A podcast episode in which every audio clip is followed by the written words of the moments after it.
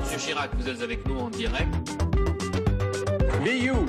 Be, be proud of you because you can be do what we want to do. Et puis si on est au SMIC, eh ben faut peut-être pas divorcer non plus dans ces cas-là. YOLO, oui. Au revoir. Campus Mag sur Radio MNE. Bonjour à tous. Bienvenue dans Campus Mag. Au menu du jour, et oui, depuis la fermeture des restaurants, on n'emploie plus celle-là, c'est l'occasion de la ressortir des archives. Nous débuterons par une critique de la lectrice invétirée Taminet sur un écrivain italien, Luigi Pirandello, suivi d'une chronique de Sarah sur Marvel. Marietta nous parlera quant à elle de la Fashion Week, on est en plein dedans. Invité par téléphone à 7h30, nous recevrons Jean-Luc Reitzer, le député du Haut-Rhin. Ensuite, nous aurons une petite discussion autour des deux youtubeurs qui iront à l'Elysée parce qu'ils ont obtenu 10 millions de vues pour faire la euh, promotion des gestes barrières. Et nous terminerons bien évidemment avec le journal de Louis. Campus Mag sur Radio MNE.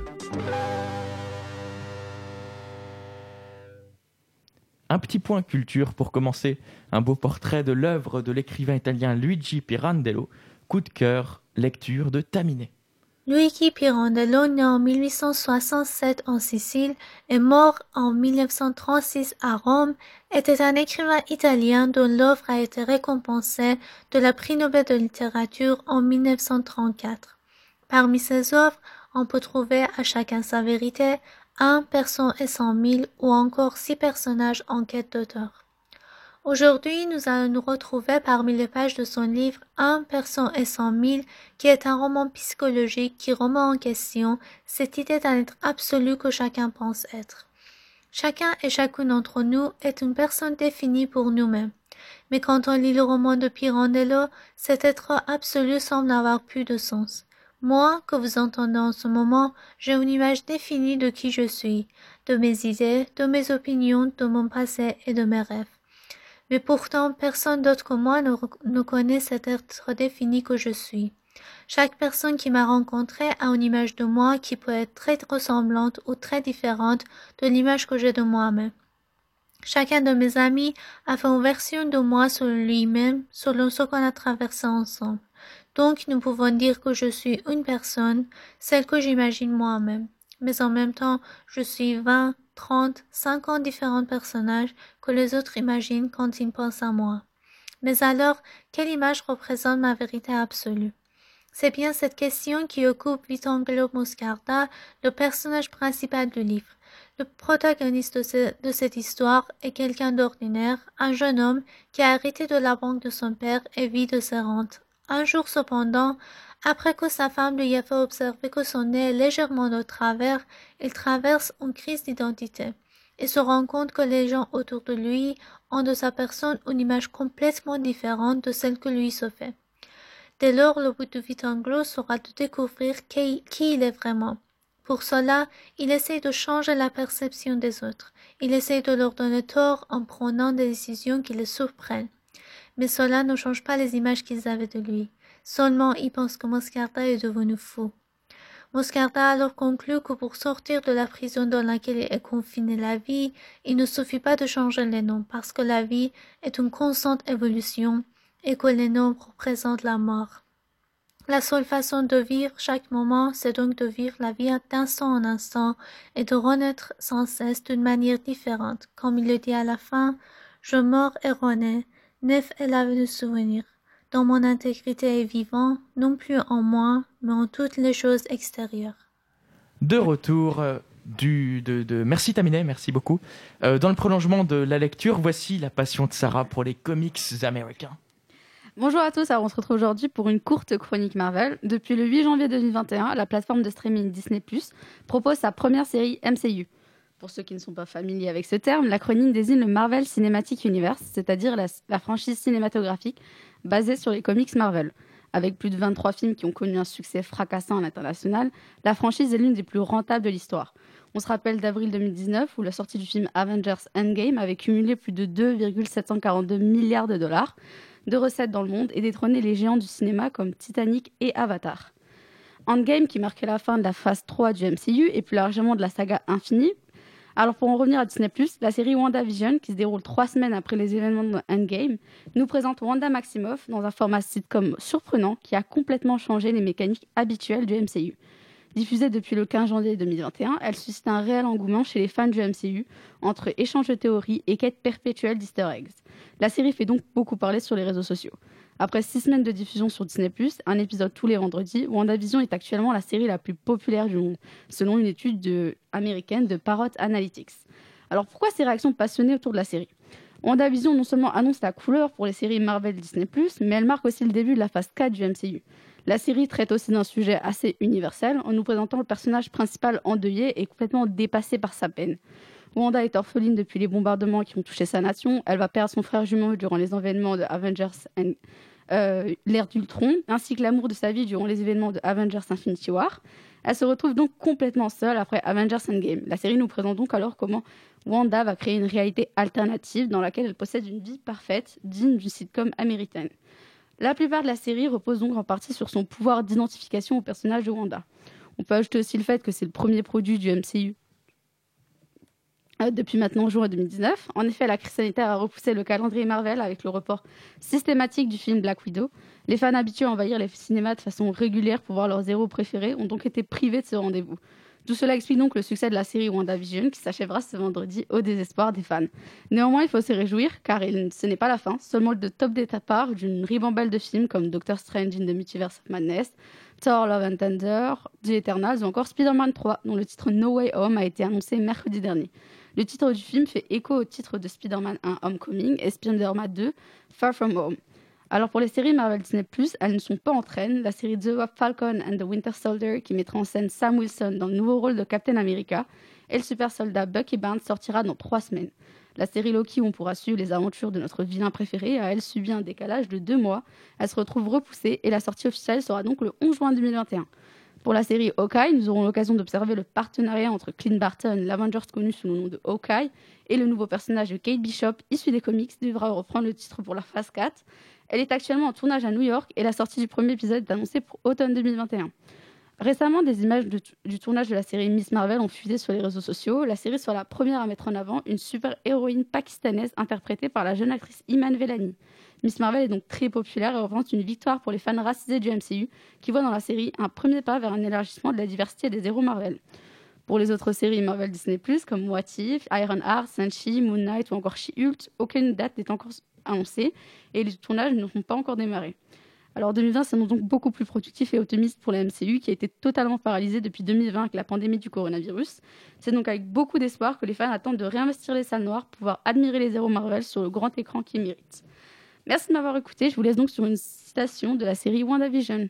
Mais qu'est-ce que le deuil? Sinon de l'amour refusant de s'éteindre. Merci beaucoup, Sarah. Un groupe qui fait penser aux belles journées dans la montagne, tout de suite, euh, The Avalanche, mais qui, repris, mais qui est repris, bien sûr, depuis quelques mois par une célèbre émission de télévision animée par Yann Barthès. Vous voyez de quoi je veux parler? Et en fait, euh, tendez l'oreille, il y a la voix d'un célèbre petit droïde qu'on entend love to you, Karen.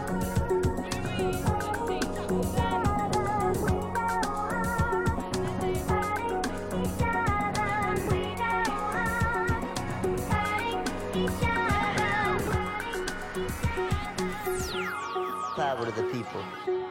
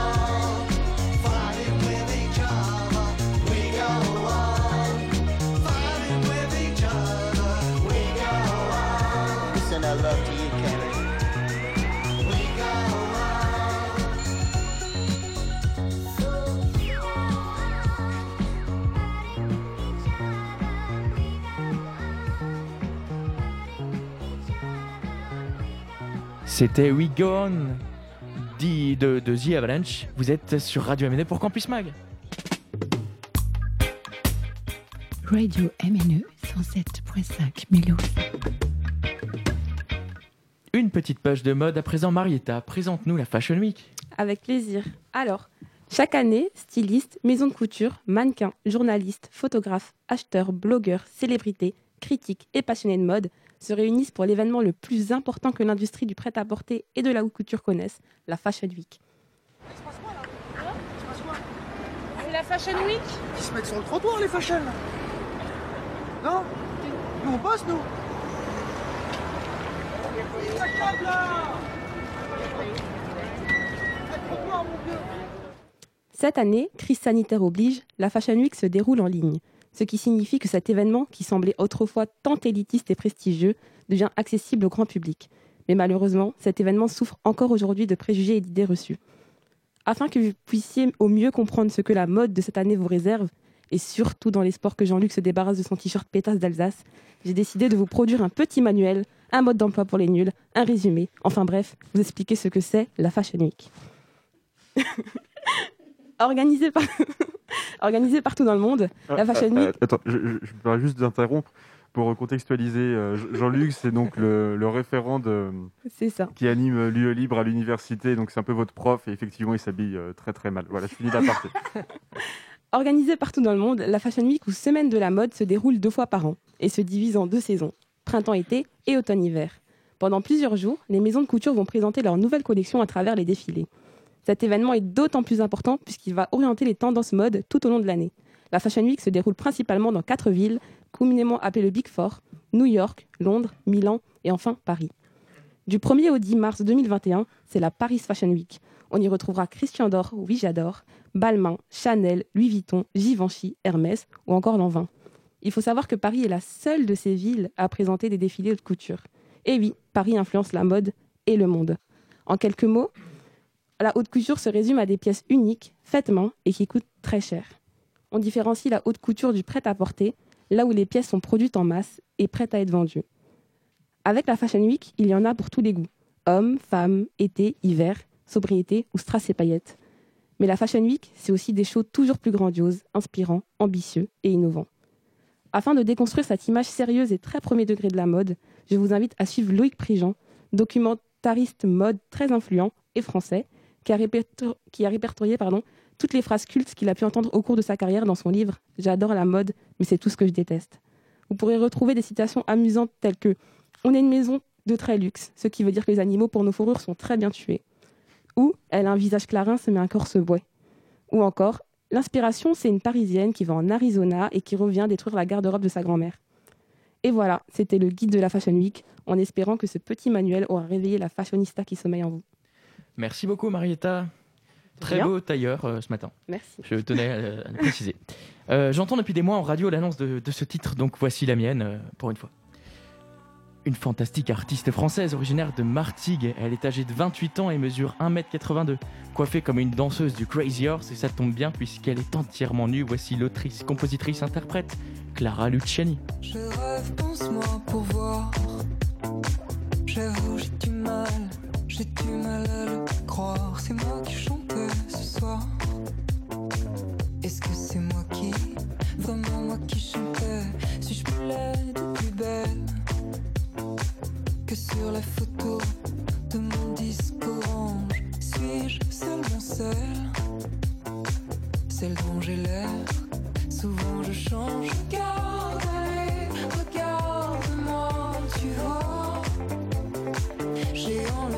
enlevé mes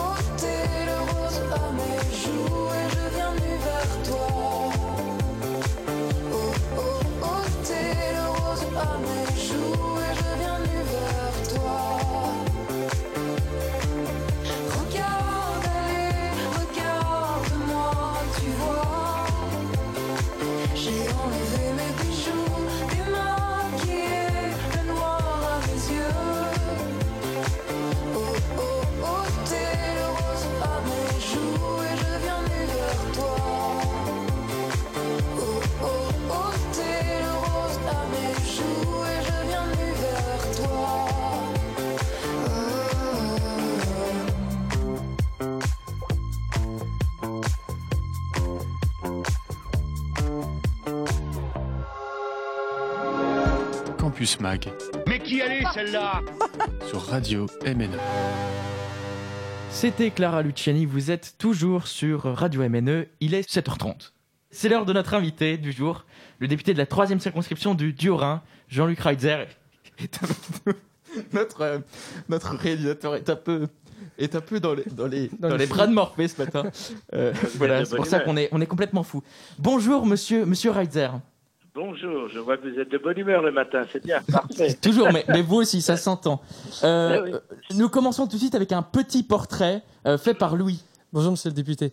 Un Oui, petit bonjour. portrait pour commencer. Vous Pardon. êtes aujourd'hui député Les Républicains de la troisième circonscription du Haut-Rhin, poste que vous occupez depuis 1988, que vous, que vous cumuliez avec la fonction de maire d'Alkirch de 1983 à 2007 avant la loi interdisant le cumul des mandats. 2017. 2017, pardon. Auparavant vous, auparavant, vous siégez au Conseil général du Haut-Rhin, devenu départemental, de 1979 à 2002, et au Conseil régional entre 1986 et 1988. Vous Vous en siégez, savez des choses, c'est bien. vous siégez actuellement dans la Commission des Affaires étrangères. Vous Absolument. avez été le soutien de l'ancien maire de Bordeaux, Alain Juppé, en 2016 pour la primaire de la droite, en prévision des présidentielles de 2017. En mai 2018, vous avez fait une proposition en commission assez atypique, soulignons-le. Il s'agissait d'augmenter les salaires des députés, ce qui, Alors selon... pas du tout. Alors pas du tout. Enfin bon, allez-y, allez-y. C'est pas du tout ce que j'ai dit, jamais de la vie. Allez-y, mais Je vais reprendre, donc, je vais votre citation pendant la séance de commission. Euh, Ouais. S'il y a beaucoup de députés qui travaillent à côté, c'est peut-être qu'ils ne sont pas assez payés. oui, ben, ça ne veut pas dire que j'ai demandé une augmentation des indemnités. C'était dans le cadre d'un d'un groupe de réflexion sur le statut des députés après 2022, après 2022, c'est-à-dire les prochaines élections, puisqu'à l'époque, le président de la République voulait diminuer le nombre de parlementaires et voulait également limiter, je crois, à deux, maximum, je ne sais plus, j'ai un, petit doute en ce moment, peu importe, soit deux ou trois mandats successifs. Et donc, effectivement, ça changeait totalement la donne, puisque, par exemple, un jeune qui est élu à 30 ans, s'il a droit à trois mandats, à 45 ans, bah, il est obligé de réintégrer la vie professionnelle. Il a abandonné son emploi, il a abandonné son employeur, et donc ça change totalement la donne. Et c'est à ce moment-là que j'ai dit, effectivement, que s'il y a déjà aujourd'hui 27% de parlementaires, notamment de République en marche, qui euh, travaillent, qui ont un travail à côté de leur mandat de député. Je ne sais pas comment ils font, moi j'aurais jamais réussi à faire ça. En tout cas, c'est déjà parce que euh, bah, ils pensent euh, effectivement à leur reconversion professionnelle et que beaucoup effectivement bah, venaient de la vie privée où euh, leur salaire était totalement différent. C'est pas moi qui ai parlé de pâtes. Je tiens à dire aussi, c'est une collègue de République en marche. J'ai simplement repris ses paroles et on m'a attribué tout ça. Et ça a été la lessiveuse médiatique, notamment des réseaux sociaux, où j'étais l'horrible personnage qui trouvait que les parlementaires, qui sont des privilégiés, tout le monde le sait, ne gagnaient pas assez. Mais je n'ai jamais dit cela. J'ai simplement, dans le cadre de ces groupes de réflexion sur le statut des députés après 2022, poser un certain nombre de questions, puisque c'était l'audition de la haute autorité de la transparence de la vie publique que nous auditionnons ce jour-là. Voilà, je ne veux pas revenir sur cette affaire, elle est, elle est ancienne, mais je sais que on me la resserre très régulièrement sur les réseaux sociaux, mais ça a été euh, une déformation complète euh, de mes propos et deuxièmement euh, une sortie totale de son contexte. Mais, mais merci Excusez-moi d'avoir. fait, excusez-moi d'avoir fait cette Non, non, mais merci d'avoir remis les, les points sur les i et les, et les barres sur les t, comme ça tout est Mais clair. j'aurais dû le faire. J'aurais dû le faire à l'époque de manière beaucoup plus euh, virulente et, et- et- et spontanée. Je ne l'ai pas fait parce que je pensais que les choses s'arrangeraient toutes seules. Mais euh, c'est un sparadrap qu'on me colle au pied euh, depuis maintenant 2-3 ans. Mais il y a eu tellement d'autres choses depuis, notamment. Et oui, bah, notamment il y, a- il y a un an, effectivement, le, le 4 mars euh, 2020, vous étiez hospitalisé à l'hôpital Émile Muller de Mulhouse, Absolument, dans lequel vous avez séjourné pendant deux mois, donc quatre semaines Deux dans, mois demi, dans le oui. coma. Deux mois et demi, d'accord. De, de retour à, à l'Assemblée nationale en octobre, vous dénoncez depuis les, les dysfonctionnements de la gestion gouvernementale de la crise sanitaire et avez repris votre fonction de, de député. Vous avez été euh, acclamé par vos, par vos collègues. C'est- Ce sont des images très émouvantes. Très Euh, oui. comment comment allez-vous euh, un an après? Écoutez, c'est très très sympa de votre part de prendre de mes nouvelles. Je vais relativement bien, je dirais même bien, par rapport à ce que j'ai pu vivre. Vous l'avez rappelé, euh, quatre semaines de, de, de coma, deux mois et demi d'hospitalisation, avec bien sûr quelques séquelles, hein, parce que tous les malades du Covid, euh, je pense que tout le monde ne se rend pas compte euh, de la gravité de cette maladie. Même ceux qui ont eu des, des, des formes pas trop lourdes comme moi-même ont des séquelles et ont des difficultés à reprendre une vie normale. Donc euh, effectivement, donc euh, j'ai passé ces moments difficiles, mais euh, comme me le disait un message, j'étais un peu pour eux une énigme parce que je m'en suis remis euh, relativement rapidement et, relativement bien. Et aujourd'hui, je, je me porte bien, je suis dans la dans la pleine force et de mes fonctions et, et, et de l'action qui doit être celle- celle d'un parlementaire, même si, euh, je le répète, c'est plus du tout la même chose. Vous le savez, moi j'étais surtout un homme de contact. Hein. J'aime beaucoup, le, comme on dit couramment, le terrain. J'aime bien, j'aime bien apprendre des autres. J'aime bien le contact humain, serrer les mains, euh, m'exprimer et écouter les autres. Et ça me manque, ça me manque. Mais globalement, ça va bien. Merci beaucoup. et, et quel regard euh, portez-vous aujourd'hui sur, sur l'avenir du virus? Avez-vous peur des variants? Ben, écoutez, je crois qu'il faut extrêmement être prudent. Et je le dis notamment à ceux qui, qui vous écoutent ou qui nous entendent et qui, euh, qui sont souvent des jeunes, très jeunes même. Bien, ça touche tout le monde. Je me souviens deux jours euh, avant le départ, euh, mon départ de l'hôpital, on m'a encore fait faire des examens complémentaires et une, une infirmière m'accompagnait vers de ma chambre vers ce service et elle me dit, voyez, M. Reitzer, et c'était fin mai, hein, voyez, M. Reitzer, hier soir, il y a un jeune de 25 ans qui est décédé. Il y a deux jours, il y a un homme de 37 ans qui est décédé. Ça, c'était au moins fin juin, fin mai, pardon, début juin. Donc, vous voyez déjà à l'époque, la maladie était dangereuse et touchait pas simplement les vieux, comme on dit couramment. Hein. Et c'est pas une grippette, c'est une vraie maladie. Et donc, il faut impérativement euh, être attentif. Et c'est vrai que les variants, ben, ça m'inquiète. Ça m'inquiète parce qu'ils sont euh, apparemment plus contagieux, parce qu'ils ont aussi, notamment pour le sud-africain, des formes plus graves. Et donc, j'invite tout le monde à se faire vacciner lorsqu'ils le peuvent. Et je sais que les jeunes ne le peuvent pas. Moi-même, je suis entre 65 et 75 ans, donc c'est le trou noir dans l'organisation des pouvoirs publics, puisqu'il n'y a rien de prévu pour l'instant pour eux, puisque l'AstraZeneca, c'est pour les moins de 65 ans, et que le Pfizer, c'est pour les plus de 75 ans pour le moment. Donc oui, oui, euh, il faut être inquiet des variants, il faut être prudent, il faut respecter les gestes barrières, il faut euh, la distanciation sociale. Et donc, quand j'ai vu certaines images, quand, quand j'ai vu les, certaines images à Paris euh, le week-end dernier, j'étais vraiment inquiet, non pas pour moi, mais pour, le, pour ceux qui, qui étaient qui, qui respectaient pas les règles et, et qui, se- qui mettaient leur vie et surtout la vie des autres en danger. Alors, euh, sur AstraZeneca, euh, le ministre de la Santé a annoncé que le vaccin pourrait être administré aux 65 ans, 75 ans pour le coup. Oui, c'est ce que j'ai entendu hier. Voilà. C'est ce que j'ai entendu hier, mais je ne vois pas en quoi le changement euh, se justifie à l'heure actuelle. Il faudrait que le ministre nous donne des preuves scientifiques qu'effectivement, on peut l'administrer aux 65, 75 ans. Il y a une méfiance vis-à-vis de, de ce vaccin, et c'est le rôle, je pense, des pouvoirs publics, c'est le rôle des scientifiques aussi, bah, d'expliquer si on peut maintenant utiliser, euh, je dirais, ce serait tant mieux, parce que plus il y a de personnes vaccinées, moins la maladie se répandra. mais il faut aussi que nous soyons certains euh, de la solidité, de la validité euh, des études qui ont été menées permettant au ministre d'annoncer cela. Donc, pour moi, je suis d'abord encore interrogatif. Quelle est l'ambiance en, en ce moment à l'Assemblée nationale? Vous fonctionnez en, en demi-jauge et dans les commissions Comment ça se passe le déroulement des séances? Oui, c'est en demi-jauge. Euh, En, en- réalité, c'est pas vraiment en demi-jauge. hein. Je vois qu'en séance, j'étais encore la semaine dernière, bien sûr, au quotient gouvernement. Je vais y aller cet après-midi. Nous sommes un peu plus que la demi-jauge. Parce que, effectivement, bon, bah, quand on est à Paris, on a envie de venir à l'Assemblée, on met le masque, on fait attention. Et euh, en général, il y a quand même beaucoup de personnes qui peuvent, pour toutes sortes de raisons, pas être là. Ce qui fait que bon, bah, les risques sont quand même pas particulièrement réduits. En commission, bah, la plupart du temps, c'est en visioconférence. Et c'est vrai que c'est pas du tout, du tout la même chose. Et moi, je suis pas trop un adepte, je vous l'ai dit, j'aime bien le contact direct. Je suis pas trop un adepte de la visioconférence. Et donc, je l'utilise assez peu. Donc, euh, il y a un certain nombre de commissions auxquelles je n'assiste pas. En revanche, bien sûr, je lis tous les comptes rendus et quand je peux les suivre, ben, je les suis. Mais c'est plus du tout la, plus du tout la même chose. C'est une évidence. C'est une évidence. Et comment s'organisent les, votes en commission, du coup, si vous fonctionnez en visioconférence? Bien, écoutez, on s'exprime. euh, les votes s'expriment surtout bon, par visioconférence. Pour les présents, ben, ils s'expriment comme ça, par leur, par leur vote euh, naturellement direct. Et puis, les textes vraiment importants, vous le savez, passent ensuite en séance publique.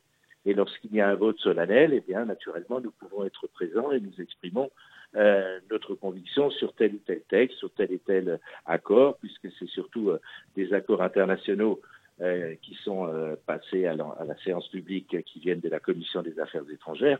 Et donc, nous pouvons naturellement exprimer nos convictions euh, de toutes les manières possibles et inimaginables. Cela va de soi. Notre liberté d'expression existe toujours, mais c'est différent. C'est pas de la même manière. Sur le, sur le vote, justement, pour faire écho à l'actualité, euh, vous avez voté contre euh, à la lecture définitive du projet de loi sur l'état d'urgence. Est-ce une directive du parti ou un vote personnel? Non, c'est pas une directive du parti. Vous savez, moi, j'ai toujours eu ma liberté de parole et ma liberté de vote et de pensée.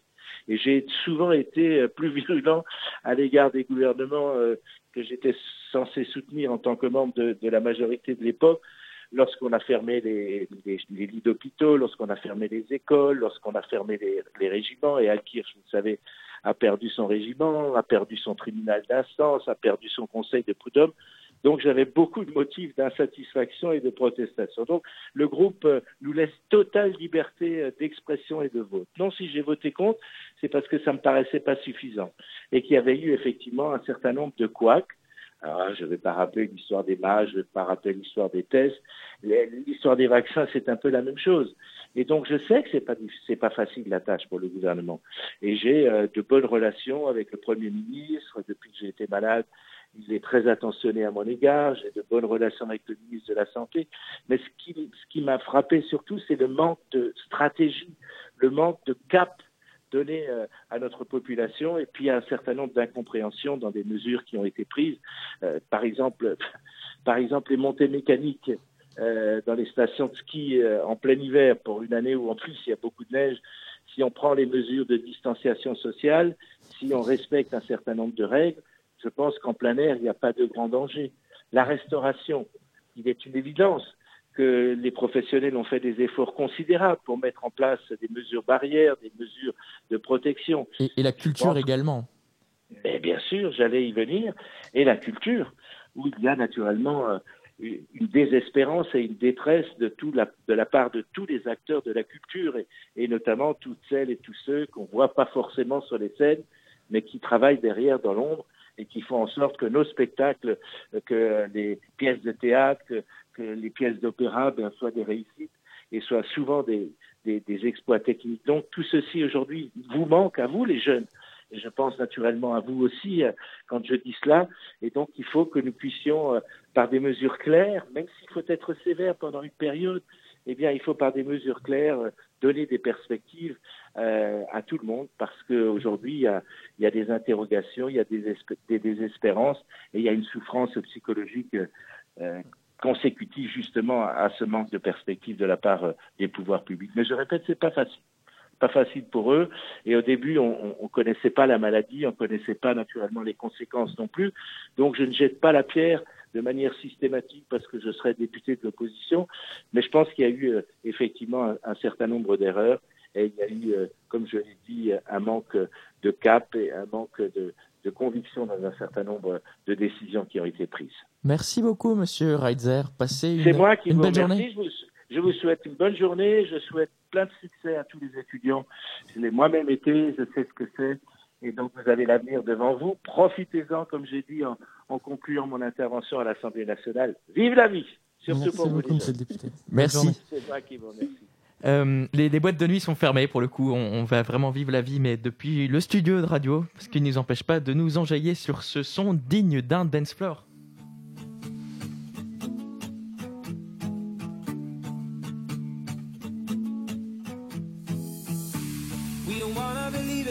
That it's all gone. Just a matter of minutes before the sun goes down. We're afraid to admit it, but I know you know, know that we should've known better, but kept on trying. And it's time that we see it, the fire's dying out. Can't believe that I see this, we're out our chances now. And I just want you to know that you and me, it was good, but it wasn't right. And it'll be hard, but I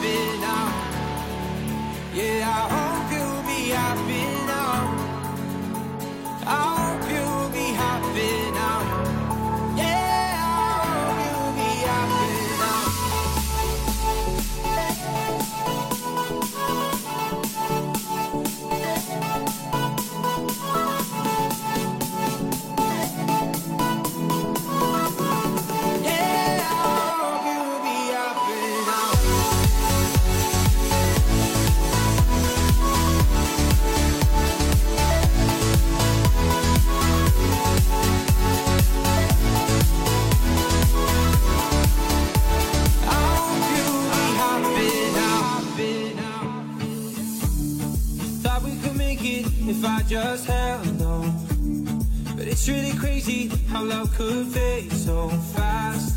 We said forever, but now we're in the past. And I just want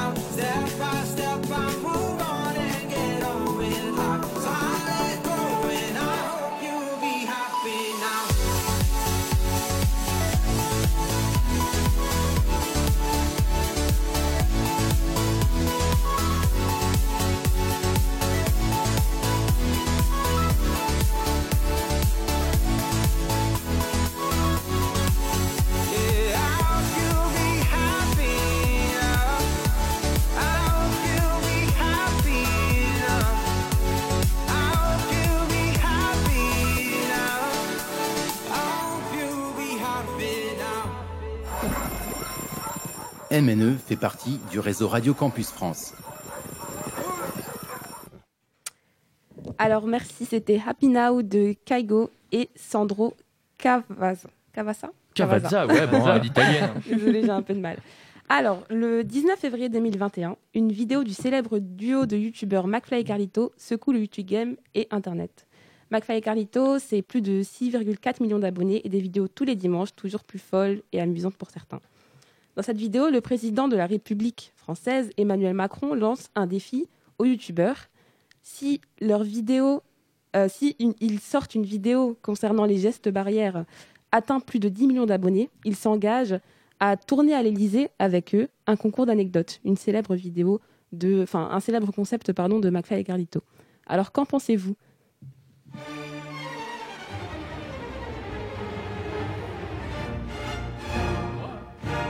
Toi. Eh bien, on me déroule le tapis rouge là ce matin. Euh, Qu'est-ce que j'en pense? Mais euh, je pense que c'est un gros coup de communication du, du président. Il n'était pas assez. euh, Il s'est rendu compte que qu'il y a beaucoup de de, de- de jeunes votants qui, qui regardent qui regardent YouTube, qui regardent McFly et Carlito. Donc euh, c'est c'est un bon coup de com. Alors, j'ai un tweet là de Génération Sacrifiée qui dit McFly et Carlito et les autres influenceurs ont trahi les audiences. Pourquoi? Le but d'un influenceur est de monétiser son, son audience pardon, auprès des marques. Ici, ils ont vendu leur audience aux dirigeants politiques qui ont appauvri les jeunes. Louis, qu'en penses-tu? Bah, moi, je pense que c'est un outil de communication pour, euh, pour euh, attraper les jeunes euh, avant les élections présidentielles. C'est un outil de communication. Voilà, je pense qu'on peut pas. C'est pas interdit. C'est, je pense qu'il peut l'utiliser. C'est un moyen comme un autre d'a- d'attirer, les jeunes euh, avant l'élection. Je pense que tous les candidats. euh, c'est pas propre au président de la République, mais tous les candidats aussi trouvent des moyens pour se démarquer avant une élection. Avant, c'était à l'arrivée des réseaux sociaux, les candidats se mettaient dessus, et maintenant que tout le monde, tous les candidats utilisent ces réseaux sociaux, ils essayent de trouver une autre méthode pour, pour attraper un électorat peu plus jeune. Sarah, t'as pas parlé? Euh, euh, ouais, mais après, c'est ça, moi, je, je pense comme Louis, hein, je pense pas que c'est si surprenant que ça, surtout quand tu sais que Macron, euh, il se filmait sur Snapchat euh, durant la première campagne présidentielle. et TikTok. Ouais, et TikTok, TikTok, et voilà, quand ouais. même. Donc, du coup, euh, c'est pas sur- surprenant pour lui. Après, je pense que c'est peut-être surprenant pour les, les, euh, personnes un peu plus âgées, quoi, qui voient dans ça euh, une vraie euh, manœuvre euh, stratégique, politique, pour mettre les jeunes dans leur poche, etc. Mais bon, je pense que euh, les gens qui regardent les vidéos de McFly et Carlito sont. C'est-à-dire, soit on a des gens très jeunes, donc influençables, donc qui ne peuvent pas voter, ou alors on a des gens qui sont quand même un peu plus âgés, un peu plus réfléchis, et qu'on ne va pas se laisser influencer par une vidéo YouTube pour voter. Du coup, voilà. Alors, pour te répondre, Sarah, il y a déjà beaucoup de, de personnes hein, qui ont la majorité, qui sont en terminale, j'ai vu des commentaires, qui ont trouvé que le président était d'autant plus cool de participer à une vidéo. Et c'est quand même fou, on ne se rend pas compte que c'est quand même le président de la République française qui se retrouve sur YouTube à faire des fit and fun avec, euh, avec un célèbre duo. Quoi. Faut, si on prend un peu de recul sur la situation, c'est quand même dingue ce qui se passe. Et il y a beaucoup de gens qui incriminent un peu McFly et Carlito de prendre euh, un parti politique, même s'ils ils le nient, euh, et d'influencer leur communauté à voter. Macron. Ben, je, pense que après, il a bien fait. C'est un outil de communication, comme je l'ai dit tout à l'heure. Et, et je pense que s'il ne l'avait pas utilisé, on, aussi, on reprocherait à Emmanuel Macron d'être un président vieillot qui n'utilise pas les nouveaux moyens de communication qu'utilisent les jeunes aujourd'hui. Après, faut soit c'est trop, soit c'est pas assez. euh, on Non, mais là, c'est un peu une excuse quand même. hein. Voilà. On va envoyer Macron au bûcher. Enfin, on n'a jamais rien dit à Obama quand il faisait des mic drops, euh, Voilà. qu'il faisait des vidéos avec des influenceurs. Donc voilà, je vois pas pourquoi on reproche ça de façon si virulente à Macron. Enfin, Mais en je tout cas, c'est pense mon qu'on, avis. désolé, je pense qu'on reproche à Macron surtout au vu de la situation actuelle, au vu euh, du fait qu'on ait des étudiants qui, qui demandent à être écoutés, à parler, et euh, pendant ce temps-là, on a le président qui va se, qui va s'amuser un peu euh, sur euh, sur le YouTube Game. Et euh, en l'absence de réponse, en l'absence de, enfin, qui envoie surtout Jean Castex au front pour euh, pour s'exprimer, mais qu'on en- qu'on n'entend pas beaucoup. Et euh, le retrouver sur YouTube, je peux comprendre personnellement que ce soit un peu frustrant C'est pour faire certains. sans raison aussi. hein. C'est pour, euh, c'est à l'occasion des gestes barrières. Du coup, c'est quand même pour une bonne raison, à mon avis, je Ah trouve, oui, d'être c'est sur YouTube. c'est pour une bonne raison. Il faut savoir que les fonds de cette vidéo YouTube euh, seront reversés aux Ah, étudiants.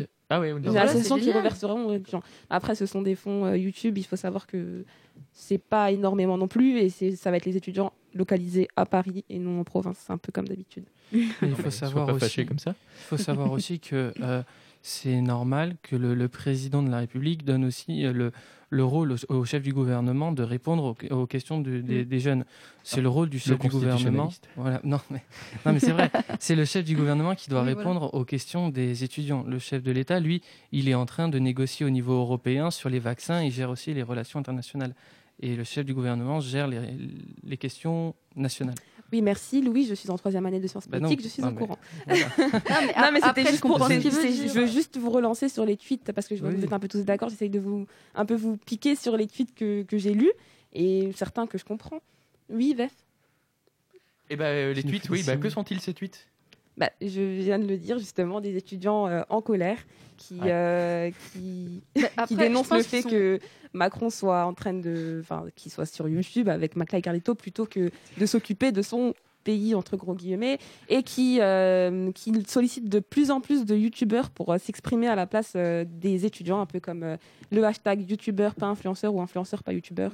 Euh, pardon, et pas étudiant, pardon. Oui, dites-moi. Et bah, bah Ok. voilà, on, termine sur cette idée Ah. Merci, merci Marietta. Pas de souci. Et euh, bah écoutez, euh, c'est c'est l'heure de Louis. Campus Mag sur Radio MNE. Bien, merci Victor Emmanuel. À l'actualité en France ce matin, Nicolas Sarkozy, ancien président de la République, a été condamné hier en début d'après-midi à trois ans de prison, dont deux avec sursis par le tribunal correctionnel de Paris. Ça, c'est une petite dédicace pour Victor Emmanuel. Il a été déclaré coupable de corruption et de trafic d'influence. L'ancien président était accusé d'avoir conclu un pacte de corruption, tout comme le magistrat Gilbert Azibert et son avocat Thierry Herzog. En effet, Thierry Herzog aurait demandé au magistrat des informations sur l'affaire Bettencourt, affaire dans laquelle l'ancien chef de l'État a finalement bénéficié d'un non-lieu. Thierry Herzog a été condamné pour violation du secret professionnel et Gilbert Azibert de recel de violation du secret professionnel. Ils ont tous les trois annoncé qu'ils faisaient appel de cette condamnation. Ce revers risque de compliquer le retour de l'ancien chef de l'État en politique à un an de l'élection présidentielle. Rappelons que seul l'ancien président de la République, Jacques Chirac, a été déjà jugé et condamné. C'était dans l'affaire des emplois fictifs de la ville de Paris en 2011. Élection régionale. Nous avons appris hier matin la candidature du vice-président du Rassemblement national, député européen et directeur de campagne des régionales pour le Rassemblement national, Jordan Bardella, à l'élection régionale d'Île-de-France qui se tiendra normalement au mois de juin prochain. En Auvergne-Rhône-Alpes, la France insoumise et le Parti communiste ont trouvé un accord et ce sera Cécile Cuquirman qui sera le- leur tête de liste. À Bondy, deux frères de 17 et 27 ans ont été mis en examen et placés en détention provisoire pour l'assassinat d'un adolescent de 15 ans à Bondy, tué par balle vendredi dernier. Les deux frères s'étaient présentés au service de police samedi et avaient été placés en garde à vue. Terminons les informations au niveau national par la Covid-19. Deux réunions ont lieu cette semaine à l'Elysée sur le scénario de réouverture des lieux publics. Le gouvernement compte étudier les outils d'anticipation et les modalités que pourrait comporter un pass sanitaire. Selon BFM TV, l'idée est de regarder la trajectoire sur un mois par département, de garder des mesures localisées et de tout faire pour éviter un confinement. Rappelons que deux concerts tests auront lieu au Dôme de Paris et à l'Accor Are- à l'Accor Hotel Arena de Paris. Le vaccin d'AstraZeneca pourrait être utilisé pour les 65-75 ans. En effet, Olivier Véran, ministre de la Santé, a annoncé hier soir au JT de 20h sur France 2 que les personnes âgées de 50 ans qui souffrent de comorbidité, de fragilité pourront se faire vacciner avec ce vaccin chez leur médecin traitant ou dans quelques jours en pharmacie. Il a ajouté que les personnes de plus de 75 ans continueront à être vaccinées avec le Pfizer ou le Moderna dans les centres de vaccination. Le préfet de la région Île-de-France a exposé à plusieurs élus locaux la possibilité d'un confinement le week-end à l'ensemble de la région. Il a annoncé que la décision pourrait intervenir dès mercredi. La maire de Paris, Anne Hidalgo, a fait part de son désaccord ce lundi sur l'idée d'un confinement de la capitale le week-end, regrettant une proposition, je cite, dure, voire inhumaine. En visite en Seine-Saint-Denis, le président de la République Emmanuel Macron a estimé lundi qu'il fallait encore tenir 4 à 6 semaines. Il mise sur la montée en puissance de la vaccination, notamment chez les plus vulnérables et les soignants. Pour l'heure, seuls près de 3 millions de personnes ont reçu au moins une dose, dont 1 561 000 millions de doses. Merci, merci beaucoup, euh, merci beaucoup Louis pour euh, ce cette actualité. Ouais, alors euh, vous reconnaissez cet hymne? C'est aujourd'hui l'anniversaire d'un ancien président russe. 90 ans, euh, 90 ans pour Gorbatchev. Alors je sais pas s'il sera célébré comme ça en grande pompe parce que pour Poutine c'est un peu le, le responsable de, la défaite de l'URSS. Mais euh, il a 90 ans aujourd'hui. Et dans les autres anniversaires du jour, merci et merci Jean-Louis. Euh, dans les autres anniversaires du jour, il y a Daphné Burki, 41 ans, Chris Martin, chanteur de Coldplay, 44, Daniel Craig, l'ancien James Bond, 53, Alain Chamfort, 72 ans, et Luc Plamondon, 79 ans. Bon, Luc Plamondon, vous connaissez un petit peu Euh, C'est le Starmania? C'est le- le- Starmania? Non, vous connaissez pas Starmania? Non. Bon, alors j'ai vraiment 50 ans. Bon, euh, merci, à, merci à tous les participants euh, ce matin. Sarah, Marietta, Louis, sans oublier Jean-Louis pour la réalisation. Merci à vous, fidèles auditeurs de cette émission. Passez une belle journée qui s'annonce ensoleillée et nous terminons avec la, euh, la blague, la charade du, de la La devinette. Très rapidement, parce Bon, qu'il nous reste encore peu de temps. Alors, c'est à vous de vite trouver. Alors, un homme et son père euh, ont un accident de voiture. Son père meurt sur le coup lors de l'accident. L'individu est blessé et conduit à l'hôpital. Le médecin le voit et le dit Je ne peux pas l'opérer car c'est mon fils. Comment pouvez-vous l'expliquer? Super C'est rapidement. Elle est super Alors, simple. Ouais. c'est un homme et son père qui font un accident de voiture. Le père meurt, l'homme est conduit à l'hôpital et le médecin nous dit Je ne peux pas l'opérer car c'est mon fils. Ouais, ils se sont plantés. euh, ils ont Mais réfléchis. Sors un peu de, de ton Ah, carcan euh, misogyne. C'est le fils du médecin. Oui, oui, oui. Mais son père est mort. Et du coup. C'est le père du médecin. C'est sa mère en fait. C'est Voilà. sa mère. Merci Jean-Louis. Merci. Parce qu'un médecin peut être une femme. Et voilà, on finit Ah, sur ce mot. Bertrand la minute. D'accord. Merci beaucoup de nous avoir suivis Bon, bah, sur voilà. euh, Radio Emmanuel. Belle journée à tous. Des Bonne schmutz. journée.